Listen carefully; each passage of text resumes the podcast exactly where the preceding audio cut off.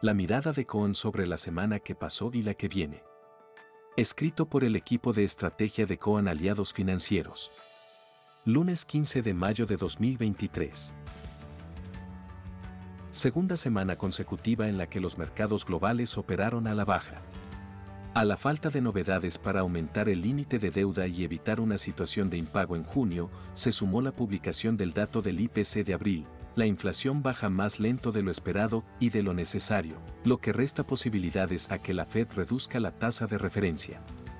Además, aumentaron las solicitudes de desempleo, retrocedió la confianza del consumidor y aumentaron las expectativas de inflación. Todo este conjunto desafía las perspectivas de un aterrizaje suave por una estanflación. Con este marco de fondo, en la semana cayeron los principales índices de bonos y acciones, el dólar se fortaleció y los commodities operaron a la baja. Lo más destacado fueron las acciones de LATAM y de Brasil, en particular de la mano del salto en las acciones de Petrobras. Lo principal de la semana que arranca? La reunión de Biden con el jefe de la bancada republicana, Kevin McCarthy, para destrabar las negociaciones en cuanto al límite de la deuda y los discursos de Powell y otros gobernadores de la Fed. Al mismo tiempo, se publicarán indicadores de actividad industrial, ventas minoristas y mercado inmobiliario que marcarán el pulso del segundo trimestre. En el plano local, los activos financieros argentinos mostraron una buena performance semanal y confirman el comportamiento de la semana previa. Los bonos soberanos continuaron en alza, el Merval siguió subiendo fuerte y los bonos en moneda local subieron de la mano de los indexados por tipo de cambio e inflación.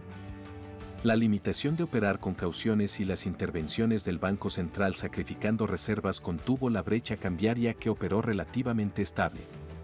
El agro mantuvo el ritmo de liquidación y el Banco Central pudo comprar divisas aunque no logró evitar la pérdida de reservas internacionales. La mala noticia apareció al cierre del viernes cuando el INDEC publicó que el IPC de abril subió 8,4% mes a mes, 108% interanual, superando todas las expectativas, marcando así que entró en un nuevo escalón. En la carrera nominal sube la velocidad, la inflación parece imbatible y el gobierno responde con más tasa de interés y deberá hacer lo mismo con el tipo de cambio oficial. En este sentido, las próximas licitaciones serán claves para mantener el plan llegar. El presente informe es publicado por CONSA. Su objetivo es brindar información general y no constituye, de ningún modo, oferta, invitación o recomendación de inversión alguna, ni oferta pública.